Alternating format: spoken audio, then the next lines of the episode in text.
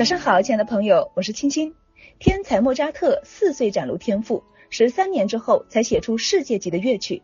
披头士一九五七年在利物浦、汉堡等地开始小俱乐部巡演，直到十年后作品《佩伯中士》问世，才奠定了其在披头士音乐界中的地位。